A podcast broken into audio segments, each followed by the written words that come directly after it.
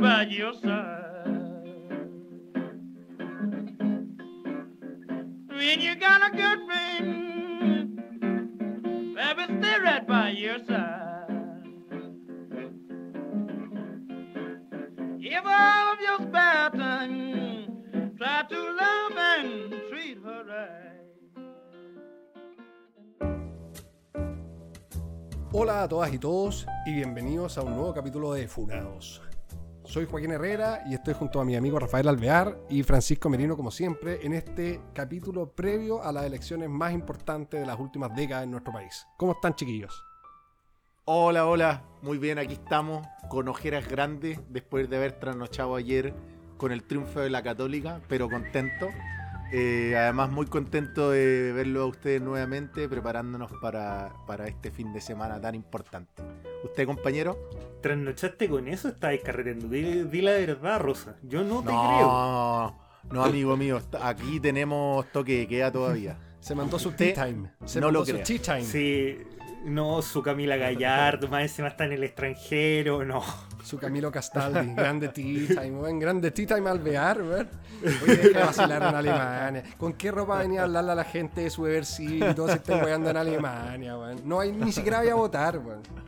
Eres lo peor, güey. Pero ¿por qué? Pero porque este gobierno de primitivos no me deja, pues, weón? Ah, sí, miren, señores y, seño- y señoras, para que ustedes no sean como Rafael Alvear y puedan votar y cumplir su cívico, les vamos a entregar algunas generalidades que yo creo que van a servir para este proceso de votación. Como para que no se pierdan, porque ha habido harta información bien errática de parte del gobierno, de los medios de comunicación sobre este Martorell. tema. Martorell. Eh, y el compañero Francisco Clomiro Merino nos va a iluminar con su vasto conocimiento en materia electoral. Ya, vamos a aburrirlos brevemente con el proceso eleccionario que se viene estos días, días 15 y 16 de mayo del año 2021. Primero que todo, bueno, hay cuatro elecciones estos dos días. Que es elección de alcaldes, de concejales, de gobernadores y elección de, de, de constituyentes. Que esa es la más importante de todas. A esa sí que hay que Casi te ponerle... olvidaste casi te olvidaste de lo más importante, pues, Eso, weón. Es la ley de. Murphy, uno siempre se olvida de lo más importante. Pero el punto, A la- Dale, no, pero el punto no es ese. Pero el punto no es ese. El punto es, primero que todo, vayan a votar. Segundo, el día 15 y 16 de mayo son feriado irrenunciable para el comercio. Ujú.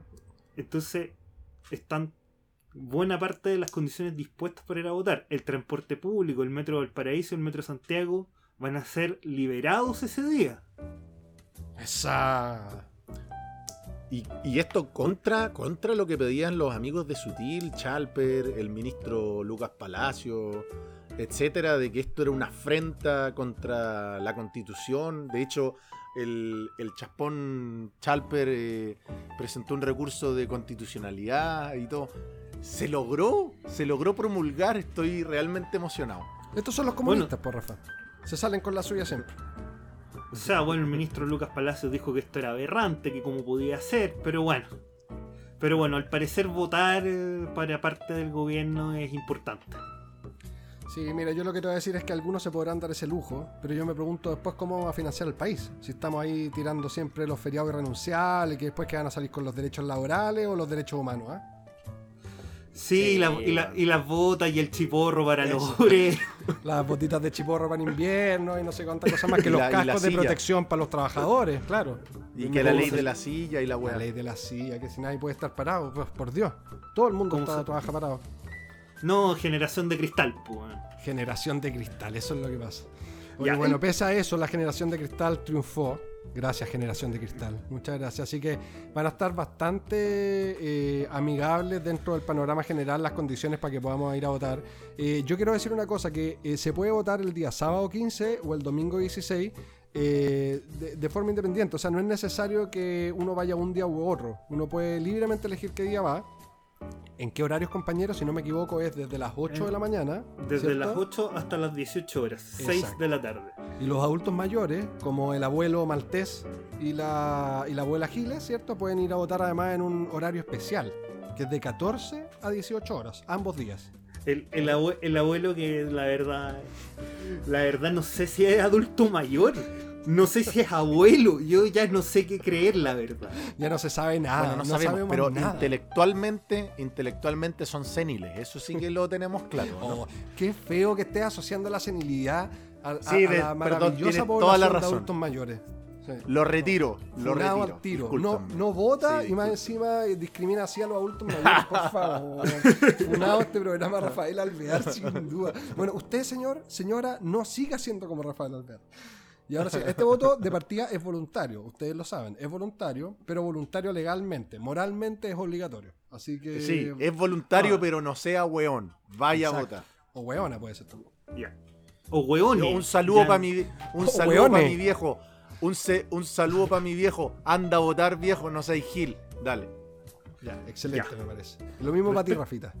Eh, Res- respecto de los escaños de pueblos originarios, tenemos que, bueno, cada etnia reconocida en Chile puede votar por. Los miembros de estos, pue- de estos pueblos pueden votar por su candidato en determinadas regiones. Que eso es muy importante tenerlo presente. En el caso del pueblo mapuche, que por ser la etnia más numerosa, ellos tienen tres macrozonas de votación. Y esto nosotros lo miramos en un enfoque un poco más santiaguino porque somos de Santiago. Hay algunos distritos que forman parte de la región metropolitana donde la gente que pertenece al pueblo mapuche puede votar por miembros de, esa etnia, que el caso, yo no me, lo, no me lo sé todos, pero el caso del distrito 8 y el distrito 10 pueden votar por miembros de los pueblos originarios. Es relevante tener presente que es un solo voto, entonces la gente que pertenece a los pueblos originarios puede votar por esos escaños, pero no puede eh, votar en la otra elección. Lo mismo del otro lado, la gente que no pertenece a los pueblos originarios no puede votar por no puede votar por los candidatos que optan a, esos escaños. Habría que hacer una pequeña precisión. Con la otra elección, el compañero se refiere obviamente a la elección de los consti- constituyentes de pueblos originarios o eh, de, de aquellos que no son no de pueblos originarios. No- Y no Rafael, al resto de elecciones. Y no Rafael, al resto agra- de elecciones. Agradezco la precisión porque de verdad esto es bastante intrincado. Y es bueno, y es bueno tenerlo presente. Ya. Cosas importantes. Eh, respecto de la elección de gobernadores, es uno por región. Que eso yo, yo hace un tiempo tenía la duda porque, bueno, en muchas de las regiones hay, mucha, hay mucho más de una provincia. No, es uno por región. Perfecto. En Y este además es un cargo, es un cargo que por primera vez es electo, ¿cierto? Y viene a reemplazar un- en las Sí. funciones que, que el, el del cargo que ocupaba actualmente el intendente, que en, en el caso de la ciudad de Santiago y de esta región es nuestro querido intendente Guevara, queridísimo, democrático, un amante de la democracia, ¿cierto? Sí, no, muy, aman- Cop- muy amante de la diálogo. democracia. Del, del diálogo del y la- copamiento. Del copamiento preventivo, como le llamaba. Pero él no es nada de copado, como dicen los argentinos, no, No. está No, nada, no de copado, nada de copado, che, no. no. Para nada. No, Y, la, y la cosa respecto a esa elección, para que lo tengan presente, que esa elección es, uninomi- es uninominal, solamente sale electo uno, pero si en, este, en esta pasada ninguno de los candidatos obtiene más del 40% hay segunda vuelta. Sí, verdad. A diferencia de lo que pasa con los alcaldes, que el que sea que se elija, se elige ahora. Exactamente. Oye, Guatón te iba a decir algo también respecto a, porque tenemos por un lado escaños reservados para los pueblos indígenas, ¿cierto? Y también tenemos eh, cuota de género eh, como parte de la, de la Asamblea Constituyente.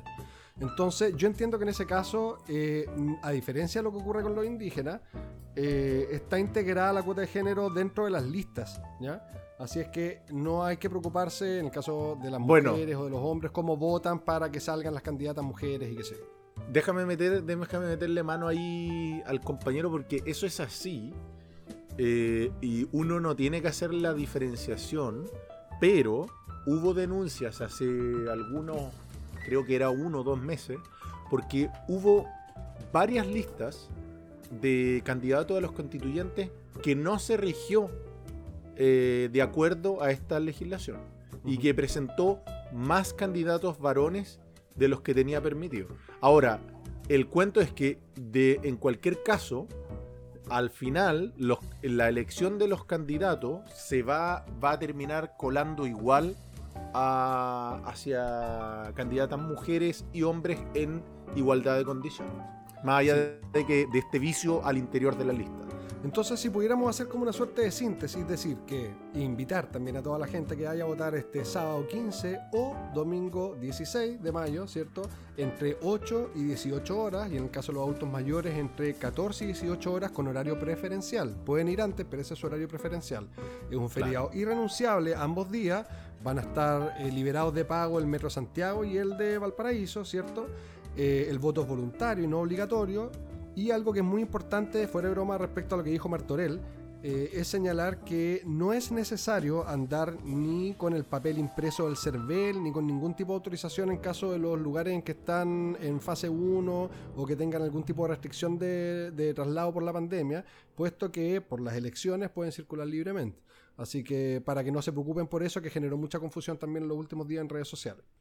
Así es que, bueno, yo siento sinceramente que, claro, hay un poco de ansiedad, de preocupación por el tema del COVID, pero dada todas estas medidas, el hecho de que se va a dividir la elección en dos días, eh, que es feriado irrenunciable, etcétera, que están las condiciones como para, tomando los resguardos y protecciones personales, uno puede ir a votar, porque sin duda es de las elecciones más importantes de las últimas décadas, entonces es realmente harto lo que se pone en juego.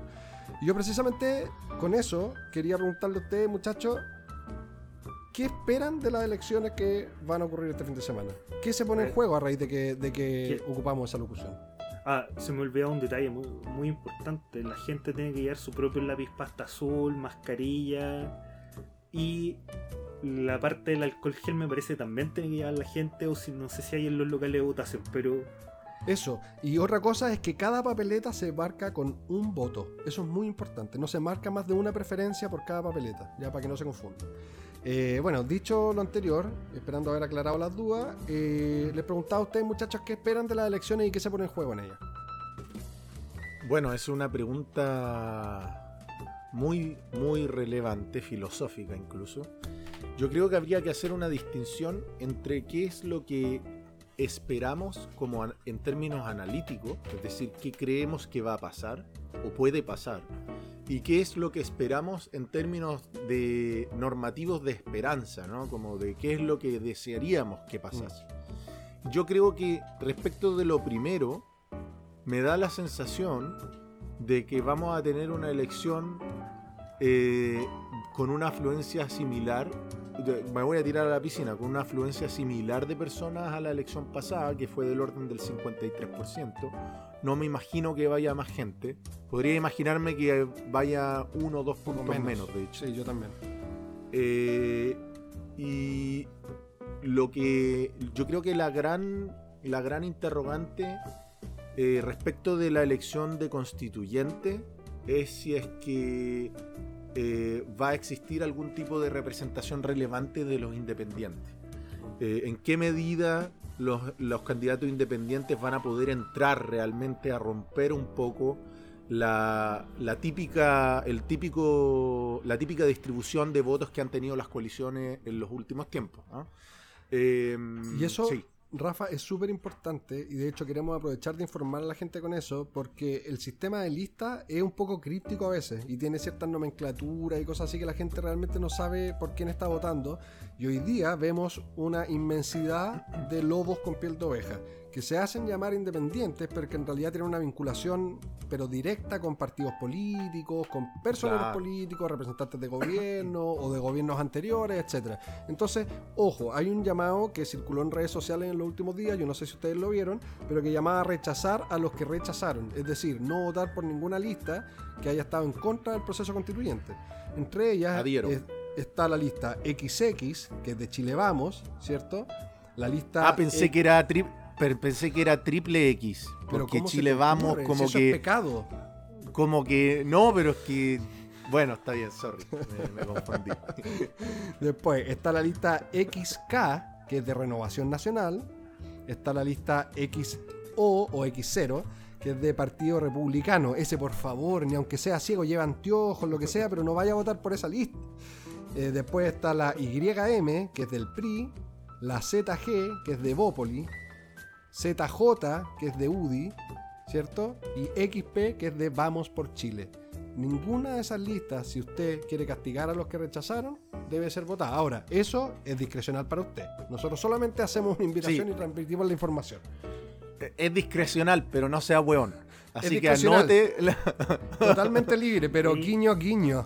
guiño, guiño, anote la nomenclatura, de, eh, devuelva la- esta grabación hacia atrás, anótela y lleve su torpeo para que pueda votar tranquilo eh, y rápido, para que no Eso. se contagie con nada. Y, un- y- y una pequeña prevención. La lista Unidad Constituyente, que no me sé las siglas.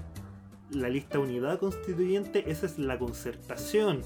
O sea, bueno, Entonces, muy bien hecho. Si usted ve a René Cortázar, a Patricio Fernández y a todos esos personajes tan tan representativos del tiempo pasado y que votaron por el apruebo, creemos, suponemos. Laguistas, laguistas Guiño, de, de corazón. Si, si usted quiere algo distinto, bueno, yo le aconsejaría mirar también con mucha suspicacia esa lista Claro, En el fondo, en el fondo, si usted con si usted está de acuerdo con la vieja frase de no son 30 pesos, son 30 años, ya sabe que esas dos listas van, a tener algunos problemas.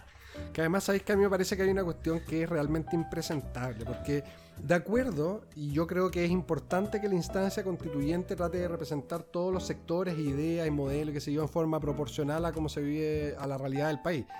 Pero hay una cuestión que un poco de esencia mínima, ¿cierto? Para poder tener cara de plantearte ante esa instancia, porque ¿cómo puede ser que haya una candidata como Marcela Cubillos que durante meses en la previa se encargó de abanderarse por el rechazo, de dar pero las peores pesadillas y profecías asociadas a ese proceso, de tratar de prácticamente vagos que iban a ganar una millonada, ¿cierto? Por seguir haciendo las mismas cuestiones que siempre, la misma clase política, forrándose de plata con este cargo constituyente.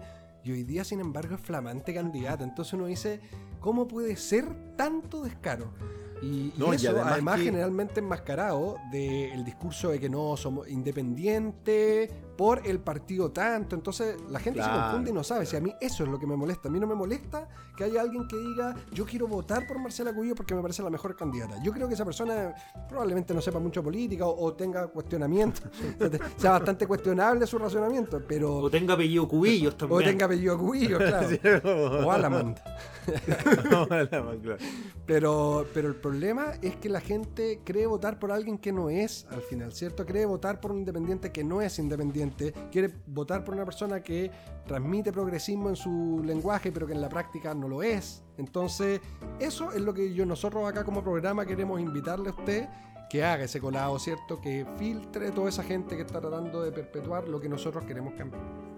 Y además que hay que hacer una precisión también con respecto de la cubillos, que es que no se trata de que aquellos gente, aquella gente que estaba por el rechazo tenga que guardar silencio eh, a lo largo del proceso constituyente. Nadie Exacto. está diciendo que deben ser excluidos de por sí. Lo que estamos hablando, o lo que dice Joaquín, eh, se agudiza en el sentido de que la Cubillos sostenía que el proceso constituyente era un despilfarro de dinero que suponía además el apernamiento de políticos eh, pagados en millones y que no hacen nada.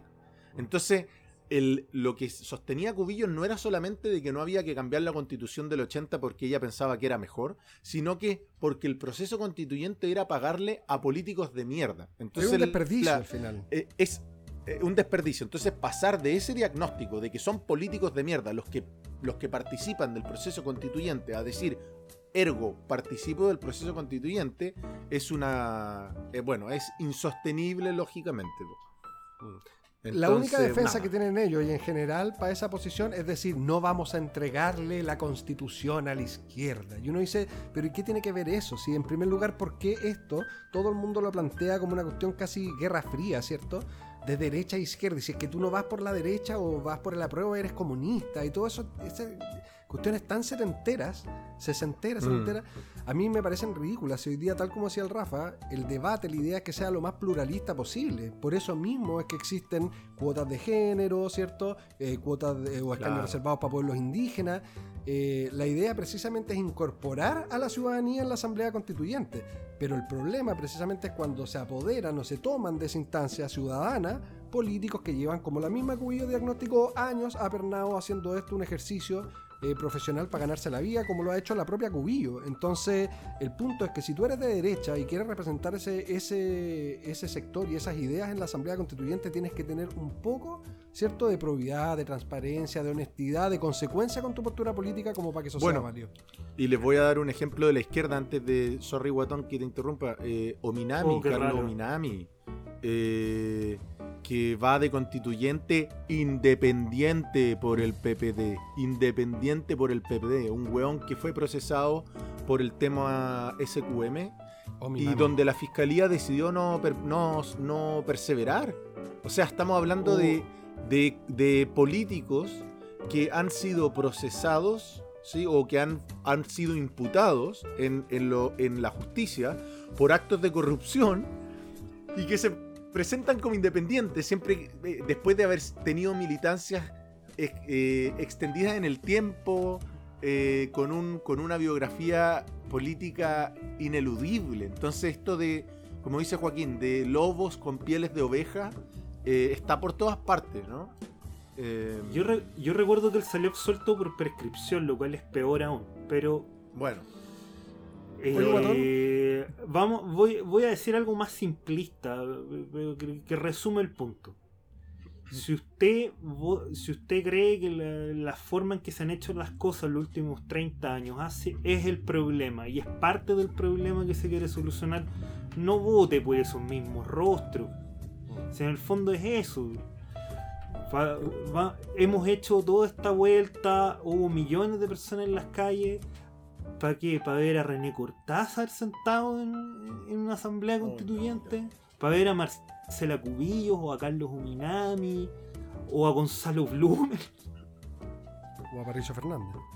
Uf, o a Patricio Fernández? Bueno, pero en estricto rigor él nunca ocupó un cargo político, si es verdad eso. Mm, No, pero, Ya, el- pero los ojitos que le hacía Don Richie.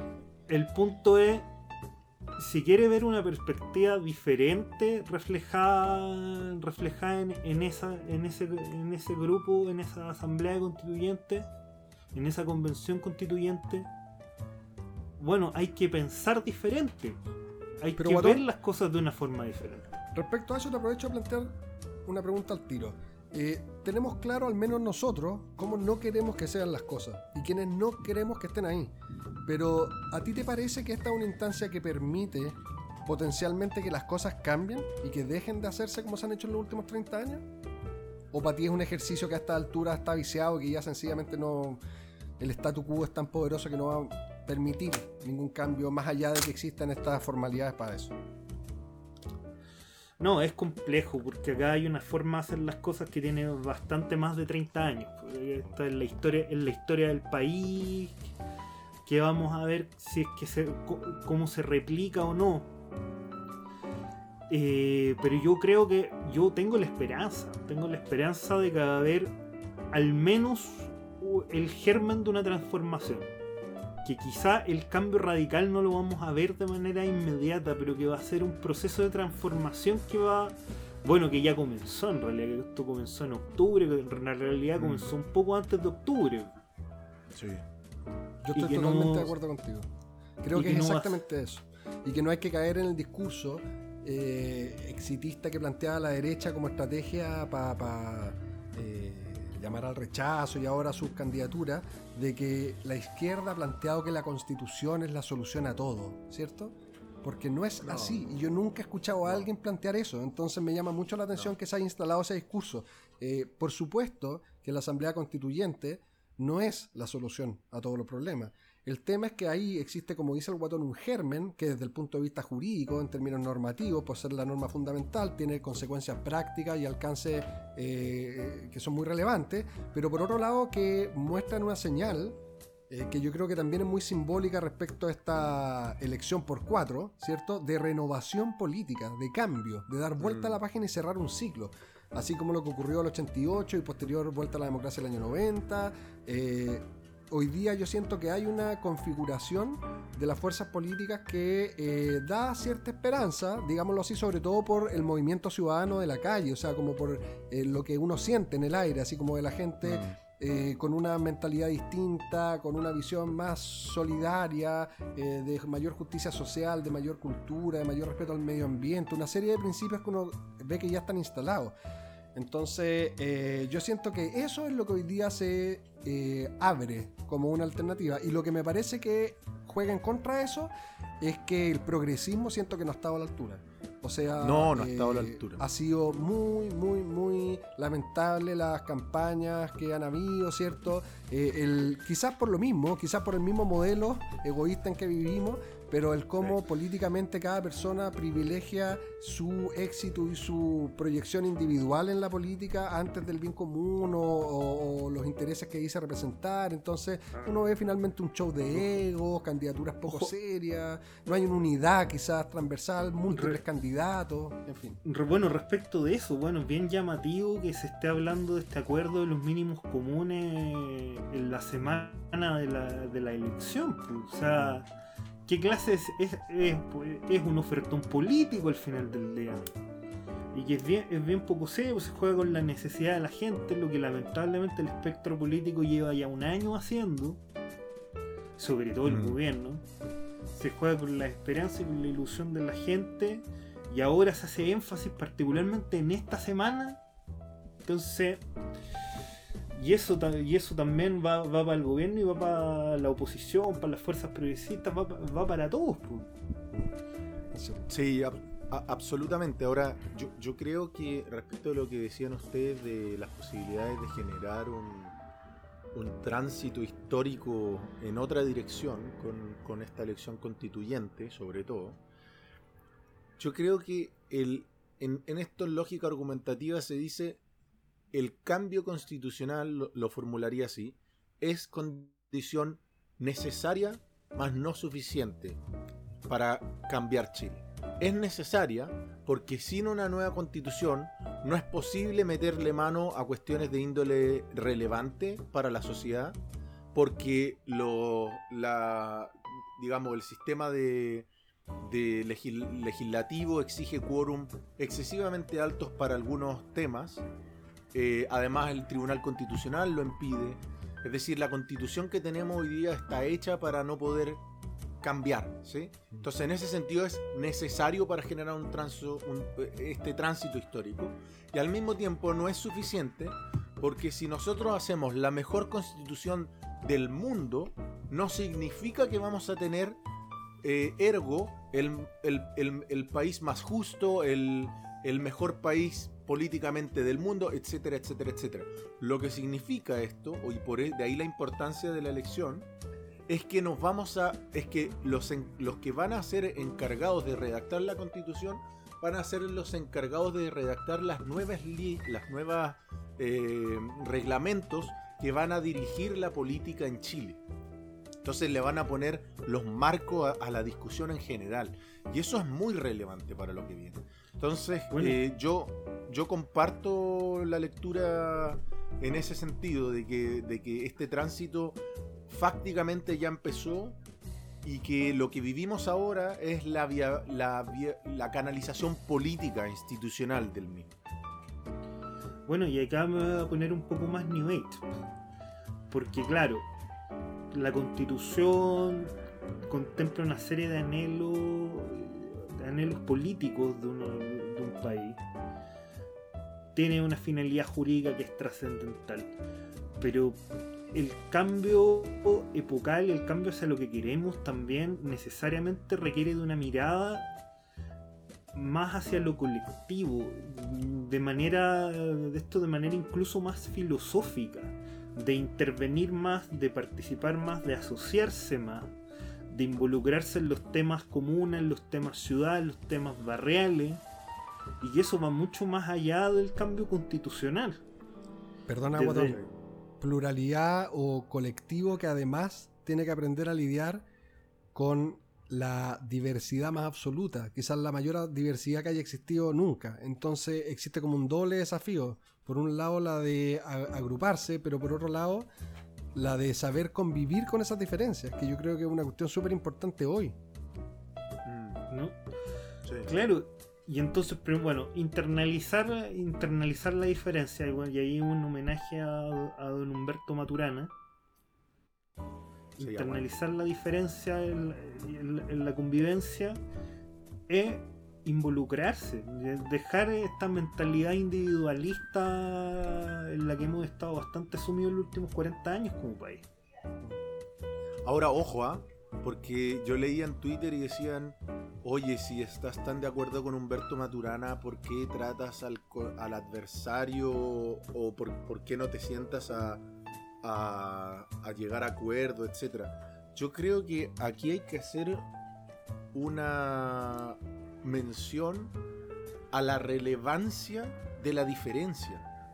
Cuando uno habla de la necesidad, o eh, uno piensa en Maturana y la importancia del otro, de lo otro, de la otredad, le llaman en la filosofía, la relevancia de lo, de- del otro se da justamente en la valoración de lo diferente y no en la búsqueda de la homogenización, es decir, de que, digamos, como somos diferentes necesitamos llegar a un tercero, un tercero que excluya nuestras diferencias, Claro.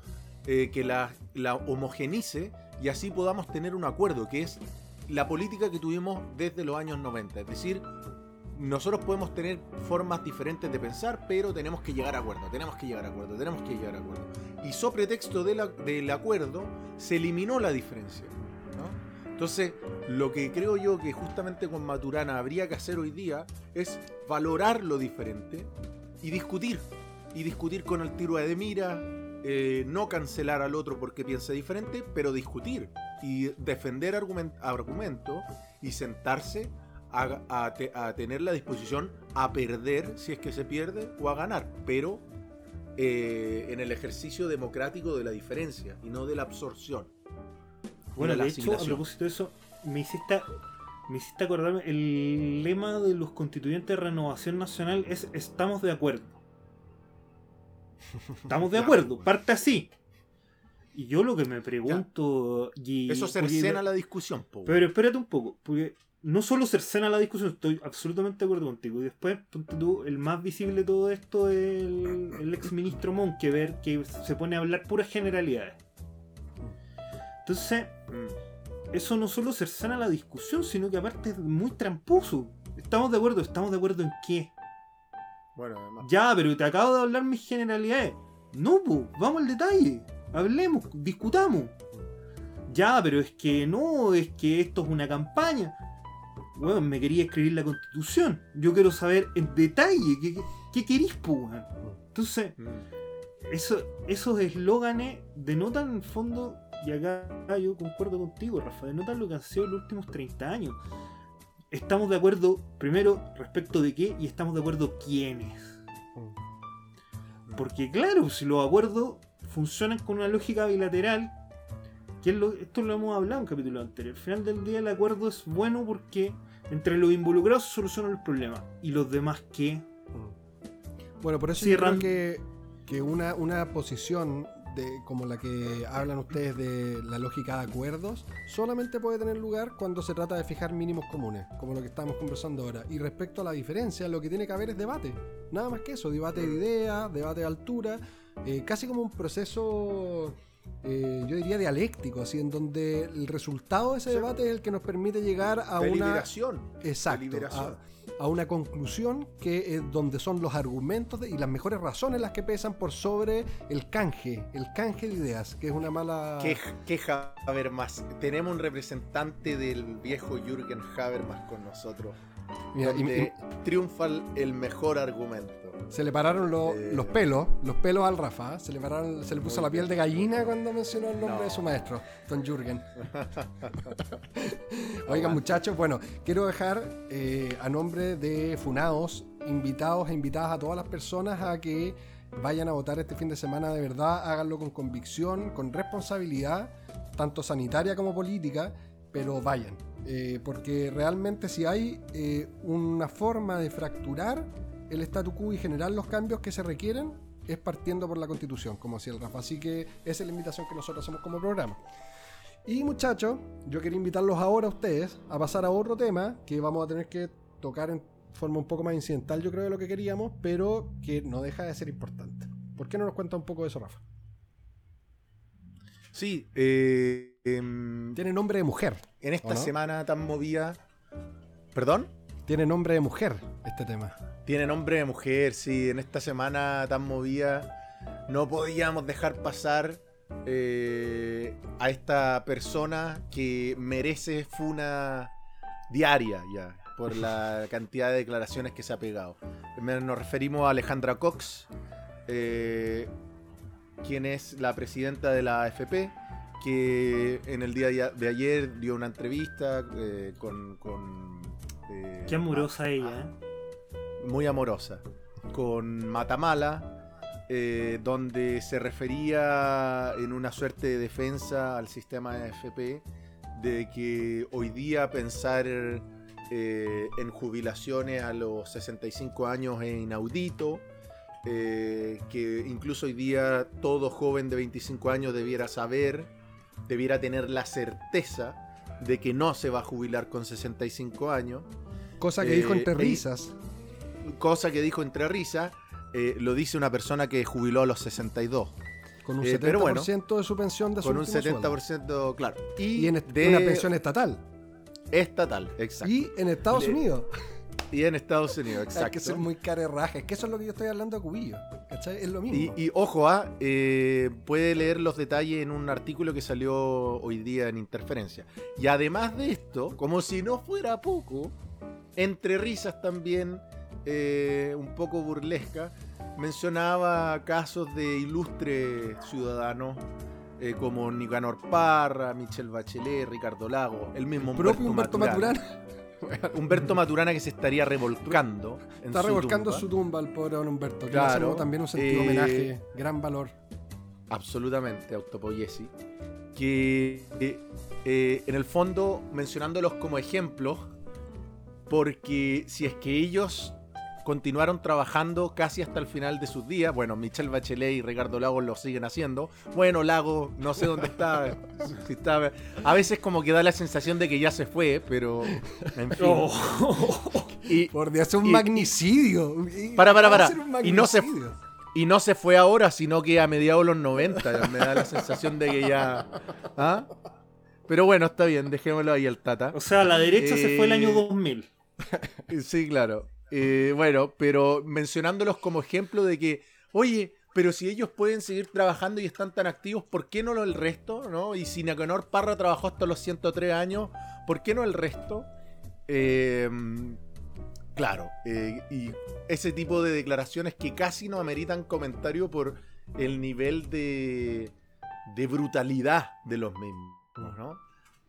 Suponiendo como que todo, como que la gente tuviera, estuviera en poder de decidir si quiere trabajar o no, ¿no? Como, ah, hoy día me dedicaré a escribir poesía porque tengo la vida asegurada y no voy a ir a la construcción. Yo conozco personalmente casos de gente que no ha jubilado y tiene que trabajar en la construcción. Sí, exacto. Bueno, Eh, bueno. Y sin contar con la gente que está en situación laboral informal. Por- Absolutamente. Lo que pasa es que aparte dio un consejo de vida, así, de- desde su trono dio un consejo de vida. No, es que las personas siempre deberían buscar nuevo valor agregado para sus activos, ni- sin importar la edad que tengan. Sí, sí. Y, de- y luego habló de Nicanor Parra, de cómo le agregó hasta los 102 años valor a su activo. Sí, a 103. Nicanor, a Nicanor Parra. ¿Sabéis qué? Lo- ¿Sabéis qué me pasa a mí? Bueno, eh, fuera de, de la risa que da la situación porque es realmente circense, digámoslo así, eh, me pasa que nuevamente me molesta el que traten de pasar gato por liebre. Porque por un lado está la dignidad del adulto mayor, que uno esperaría eh, con mucho entusiasmo que pudieran insertarse mejor eh, socialmente, que pudieran tener una vida más activa, menos sedentaria, que pudieran tener una mucho mejor calidad de vida. Y si dentro de esas actividades está la de trabajar, pero bienvenido sea, ¿cachai? El punto es que Sí. esa decisión tiene que ser voluntaria y tiene que ser por un- una cuestión de realización personal, no para sobrevivir. Individual.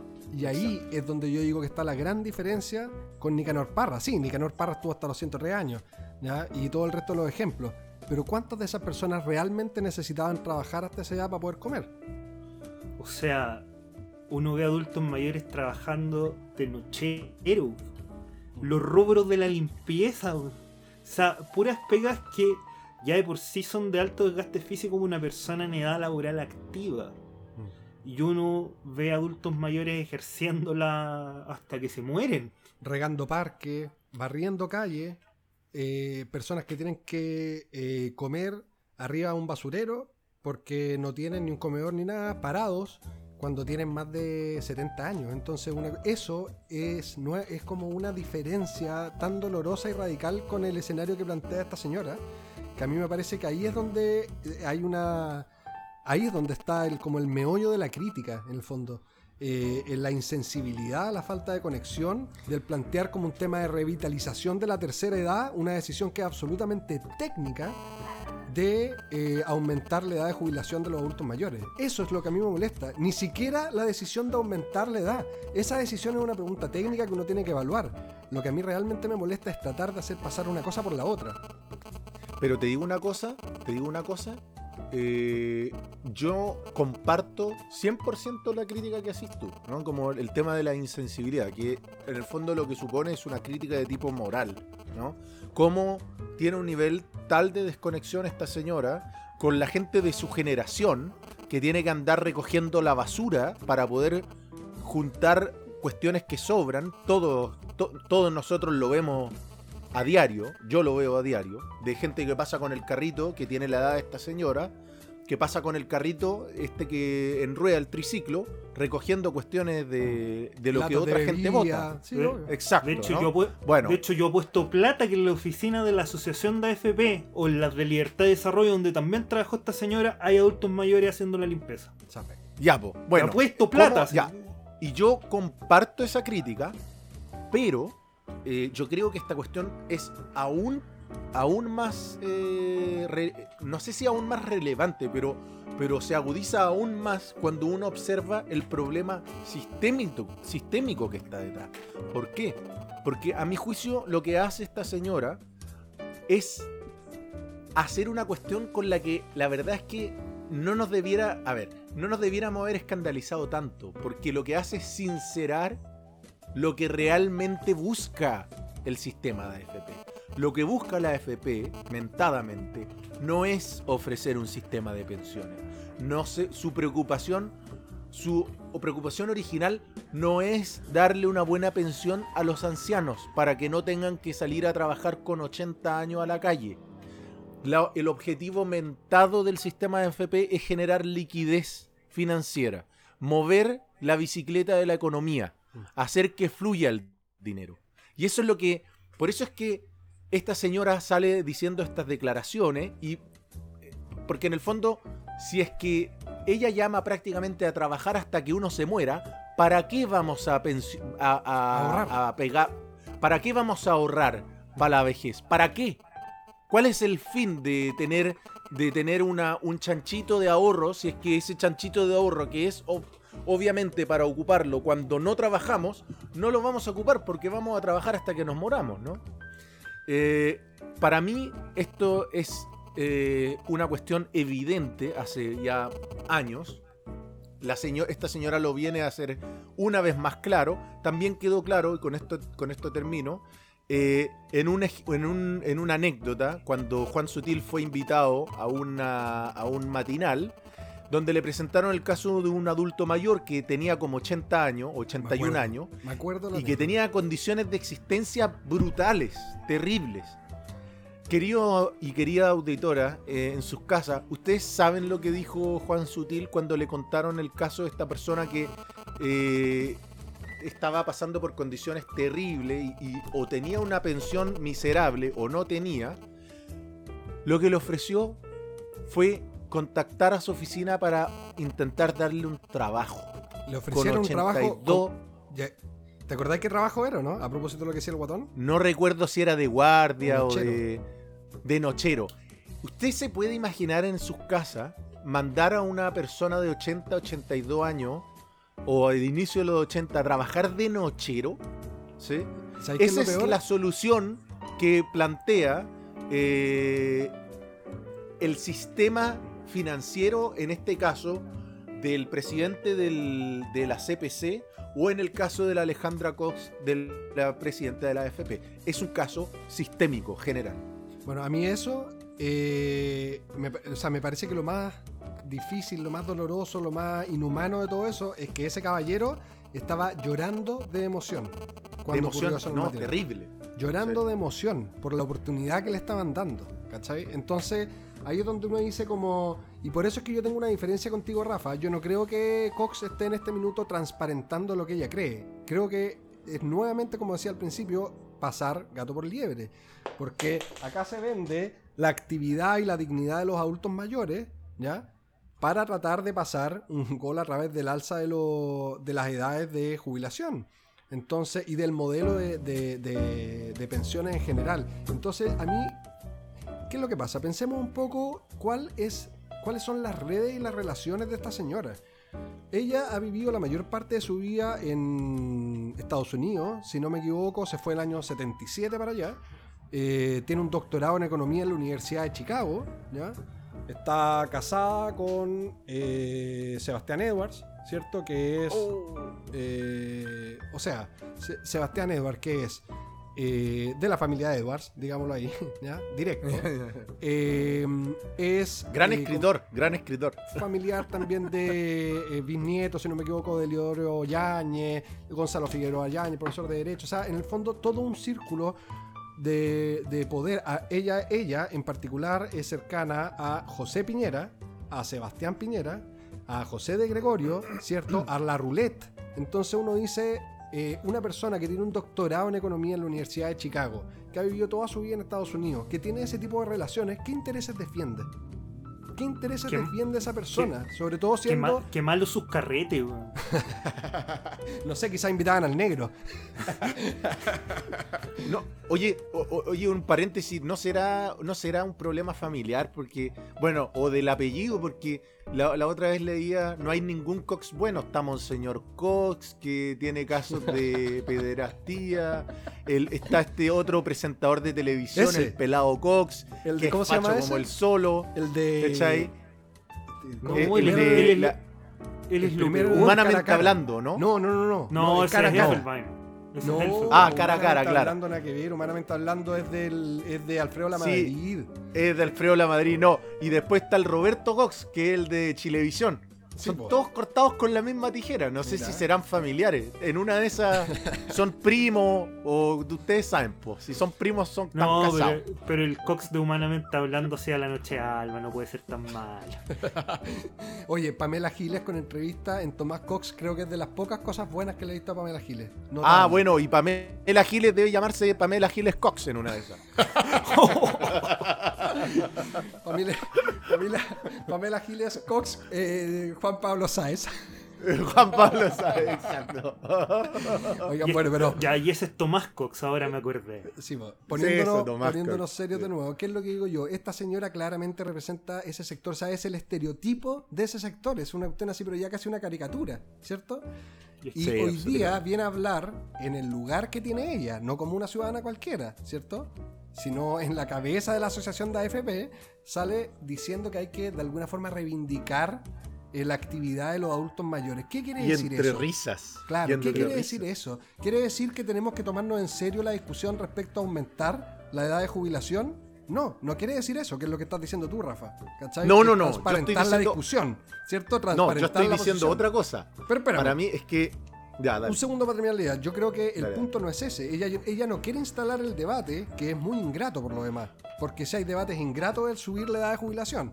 ¿cierto? Sí, claro, Entonces, claro. Es, un- es una papa que nadie quiere tomar. Una papa caliente que nadie quiere tomar, ¿cierto? Entonces, ella, muy astutamente, creo yo, como lo suele hacer la derecha, eh, plantea este tema a raíz de otra cuestión que es muy loable, como por ejemplo la actividad, la mayor inclusión y participación de los adultos mayores. Pero en realidad lo que se está persiguiendo es otra cosa, porque si a mí me pregunta que hace, no sé, 30 años atrás, 40 años atrás, cuando José Piñera se sentó a pensar en el modelo de pensiones y diseñó todo esto de la AFP, si a mí me dicen que van a generar un sistema de pensiones que como él prometió el año 2020 iba a tener a los jubilados eh, con el 100% de sus remuneraciones, ¿cierto? De jubilación, y además de eso, tú logras generar liquidez, inyectar recursos en el mercado, o sea, ¿qué problema hay? Me parece fantástico. Sí, perfecto. Si el problema claro. es que todos sabemos lo que ocurrió, que es lo que dijo Rafa. Sí se inyectó liquidez, ¿ya? Y hoy día es fundamental y por eso es que existe, ¿cierto?, esta defensa con uñas y dientes de parte de estos grandes empresarios, conglomerados, ¿cierto?, versus eh, frente al- a los proyectos de retiro anticipados. Pero lo que no se logró hacer es dar respuesta a las necesidades de pensiones dignas de la gente, que es un problema mucho más grande, mucho más grande que solamente la pensión o el modelo, pero que pasa precisamente por transparentar todas estas cosas y decir Chamo. cuáles son los sueldos mínimos, cuáles son eh, las edades de jubilación, las formas y modelos para eso, y no para decir, hoy hablemos de cómo tenemos que reivindicar el rol de los abuelitos, ¿cachai, no? Juan, Eso sí, absolutamente. ¿Sabes Ahora, qué pasa? ¿Sabes qué pasa? Que la canción Chamullero Chamullero que ya hemos citado en esta en este podcast se viene a mi mente, se viene a mi mente como una encarnación. ¿Cómo puede ser como tales niveles No, de weón. mentiras que hemos tenido que aguantar durante tanto tiempo? weón? Pero es que, espérate, es que yo, yo quería precisar una cuestión. Lo que yo sostengo no es que esta señora está haciendo. No, está abriendo su corazón en el programa de Eli de Caso con Jujutznitz y Jujutsu. compañía. Jujutsu. que nos está Jujutsu abriendo su corazón y diciendo que los abuelitos y que ella tiene un, un gran corazón por los abuelitos. No, lo que, yo, lo que yo quiero decir es que la actitud que se lee entre líneas, que es que- que querer pasarnos gato por liebre, que es en el fondo decir, weón, trabajan hasta que se mueran, todo esto, o sea, la lectura con la que quedamos al final, es la sinceración de lo que es el sistema como tal. Porque el sistema está hecho para que los trabajadores tengan que trabajar hasta el final. ¿Me entendí? Entonces, lo que ella vende como, como una weá positiva es lo que de facto está ocurriendo. Claro. ¿sí? Entonces, en el fondo está diciendo, tú, abuelito, que recoges latas a los 80 años, puedes ser como Nicanor Parra. Exacto. Puedes weón, ser como. Humberto Maturana, Tú, no, que- recoger no latas- escribes poemas, pero, pero puta, recoger latas también es súper importante. Y te deslomas regando los parques, pero exacto, ese es el punto, porque además, como es muy manipulador todo esto, uno dice, oye, ¿por qué tiene que ser más importante la labor que realiza alguien como Nicanor Parra intelectualmente versus la de esa abnegada señora que recoge latas en el parque? Claro, po. Y eso Levántate es una a las 7 de la manipulación mañana a recoger latas, po. Exacto, cuando en tu vida recogido tu pijama siquiera, weón, y tenías, weón, eh, la desfachatez de hablar de esa realidad de la gente. Entonces, sí, en fin. Bueno, señora, parece que no fue muy querida, hoy se disculpó. Yo leí su declaración en Radio Agricultura diciendo que ella no tenía Pero sus ningún... disculpas. Ay, en Radio. Agricultura, mira tú. Pórtese en agricultura, la radio. Agricultura, Ya la radio interactiva, perdón, agritortura. En este programa así se llama. Sí, pues agricultura. Sabida. Con Milton. Milton Teras. Milton, que sabe tanto de fútbol. Sí, mil tonteras.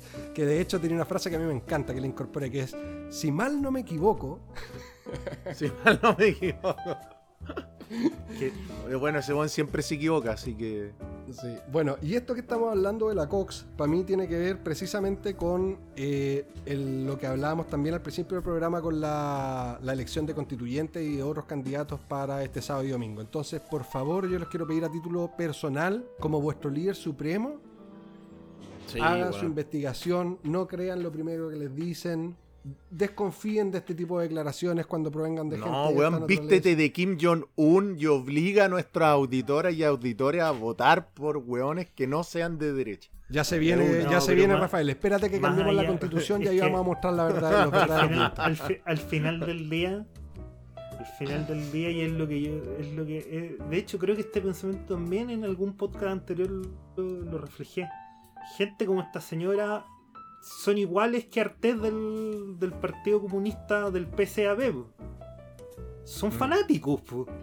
son fanáticos en este caso de extrema derecha liberales pero son fanáticos Pero Y sabes cuál es la- y siendo quizá la diferencia es que ellos tienen cargos.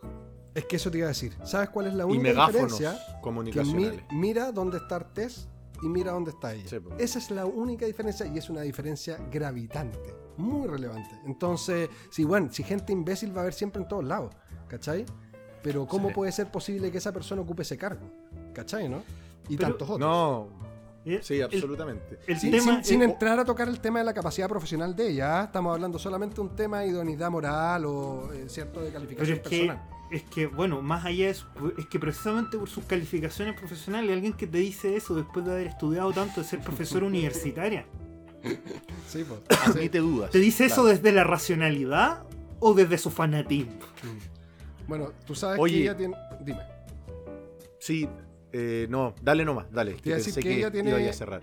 un libro escrito con su marido que se llama Monetarismo y Liberalización, el experimento chileno. Con eso se los digo todo.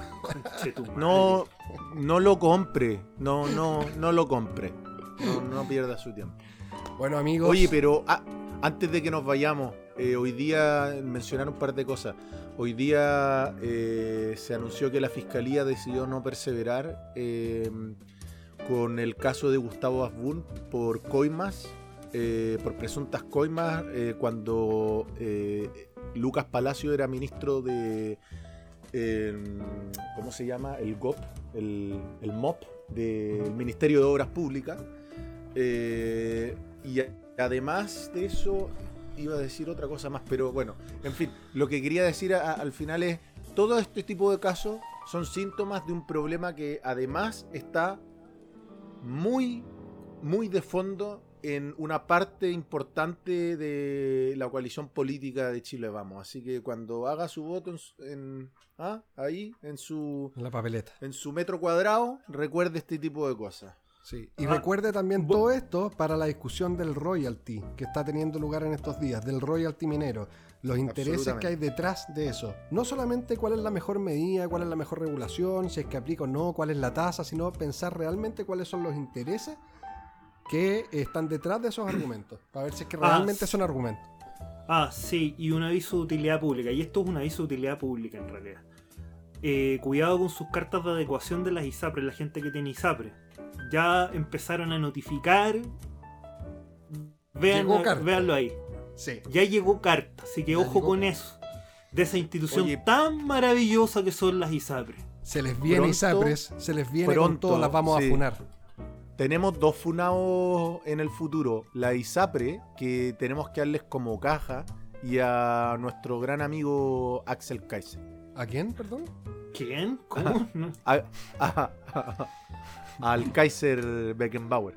No, yo ese tipo de gente no hablo de esa gente. No, yo no hablo de Yo esa- conozco al Kaiser Launter, pero no. no, yo, yo de ese tipo de gente no hablo, la verdad. Pero, en fin, señores, ha sido un gusto como siempre. Quiero mandarle un saludo cordial a toda nuestra eh, fanaticada. Gente que verdaderamente son seguidores, pero así, pecho de lava, así, fuego, amor pasional por Funados Podcast, su podcast favorito. Así que quiero mandarle un saludo a toda esa gente, a todos nuestros seguidores y seguidoras, invitarlos a votar el fin de semana y a que nos reunamos en un par de días más para seguir conversando lo que pasó este fin de semana con las elecciones. Saludo a todos y a todas, en especial al fan club del compañero Merino. Y nos vemos pronto. ¿ah? Que, que esté bien. eh, y ánimo para este fin de semana histórico. Tremendo choque y no hay más. Chao, que estén muy bien, público querido. Chao, amigos. Eso, y no olviden visitarnos en nuestras redes sociales, arroba Funados Podcast, en Twitter e Instagram, y también Spotify y YouTube. Un abrazo y nos estamos viendo en algunos días más. Que estén muy bien.